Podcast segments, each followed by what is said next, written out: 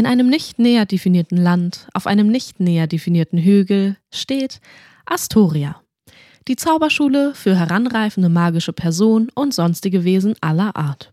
Als die größte Zauberuniversität des nicht näher definierten Landes mussten tagtäglich zig Münder gestopft und Bäuche mit Energie versorgt werden. Wer dafür zuständig und am Tage des Kapitels ganz begeistert war, erfahren wir in Kapitel 9 Regenbogenpasta.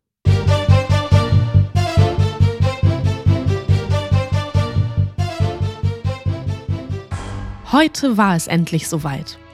Holly hatte alles an Budget für den Jahrestag von Kirill und Dem aufgespart, um Kirills Lieblingsgericht zu kochen. Regenbogenpasta. So simpel, wie sich der Name anhörte, war die Zubereitung allerdings nicht. Für jede Farbe im Regenbogengericht musste nämlich eine spezielle Zutat besorgt werden, die sich meist nur kompliziert importieren ließ oder durch an die 100 Quests im fühlenden Wald als Belohnung offenbarte. Zum Glück war Holly begabt in Wald- und Pflanzenzaubern, weshalb sich der ein oder andere Vorteil im nahen Gehölz ergab.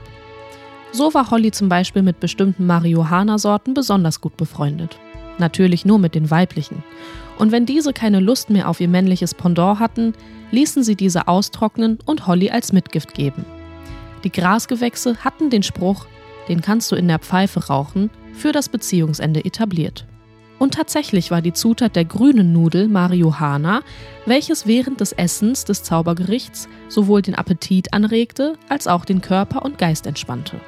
Weitere Zutaten, welche Holly geschafft hatte, durch international befreundete Zauberunimensen zu importieren oder als Belohnung für abgeschlossene Aufträge bekommen hatte, waren durch Drachenfeuer geröstete Chilis für das Rot, getrocknete Trompetenblumenblüten für die gelbe Komponente, Herzknollen für das Orange, welche nur in sumpfigen Mangrovengebiet findbar und sogar durch Meligatoren bewacht waren, ein paar Blaubeeren aus der Normalo-Welt für das Blau und für Lila erhielt sie den Saft einer Harpienstaude. Dieser Saft machte das Gericht so besonders, denn er beschwingte die verzehrende Person in romantische Gefilde. Das Empathielevel stieg, die Mauer der Scham und der Angst fielen und man begegnete anderen für eine Weile nur mit liebevoller Zärtlichkeit und Wärme. Holly musste den Lehrstuhl im Plenum davon überzeugen, dass es wahrscheinlich, nachdem alle das Gericht zu sich nehmen würden, nicht zu übertriebenen Sexpartys, sondern zu einem friedvollen Beisammensein kommen würde. Natürlich war das nur die halbe Wahrheit, es kam auf die individuelle Stimmung der Person an. Hatte sich beispielsweise ein Pärchen schon vorher innerlich Konsent gegeben und würde die Regenbogennudelwirkung einsetzen, so würde es ihnen einfach nur viel leichter fallen, diesen Konsent in Form einer Frage zu veräußern. Wie zum Beispiel: Hast du Lust, mit mir mein Schlafgemach aufzusuchen? Oder Hast du Lust, mit mir den BDSM-Turm zu erkunden? Oder sollen wir uns eine schöne Ecke im Gewächshaus suchen? Mit ein paar anderen Zaubernden zusammen. Und wollen wir Spielzeug mitnehmen?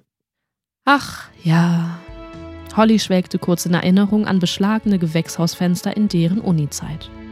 Day ließ den Topf mit der Regenbogenpaste in der großen Halle vor sich schweben und verteilte die bunten Würmchen auf die Teller. Als Holly damit fertig war, blieb Day zufrieden in der großen Halle stehen und bewunderte die bunte Pracht ihrer Nudeln. Das ist wahrlich ein Feuerwerk an Farben, sagte eine leicht müde Stimme neben Holly.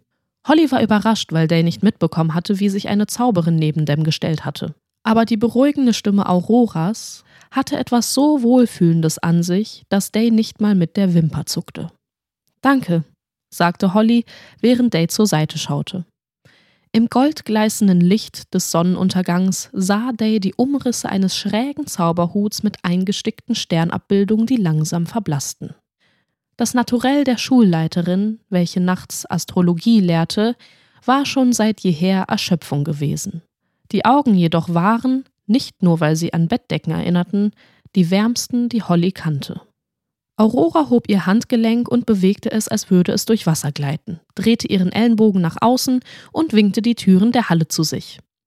Die Türen öffneten sich und die ersten hungrigen Studierenden traten ein. Die Festmahlorgie konnte beginnen.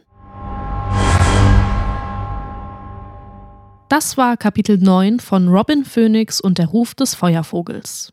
Wenn es euch gefallen hat, lasst eine Bewertung da, folgt dem Podcast und aktiviert die Glocke, damit ihr kein Türchen mehr verpasst.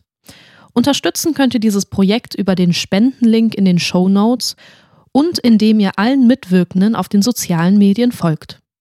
Vor jedem Kapitel könnt ihr außerdem in der Episodenbeschreibung lesen, ob es Contentwarnung gibt. Diese werden mit einem Zeitstempel angegeben. Mein Name ist Vicky Kubica und ich bedanke mich herzlich bei euch fürs Zuhören und wünsche euch viel Spaß beim Öffnen der nächsten Tür.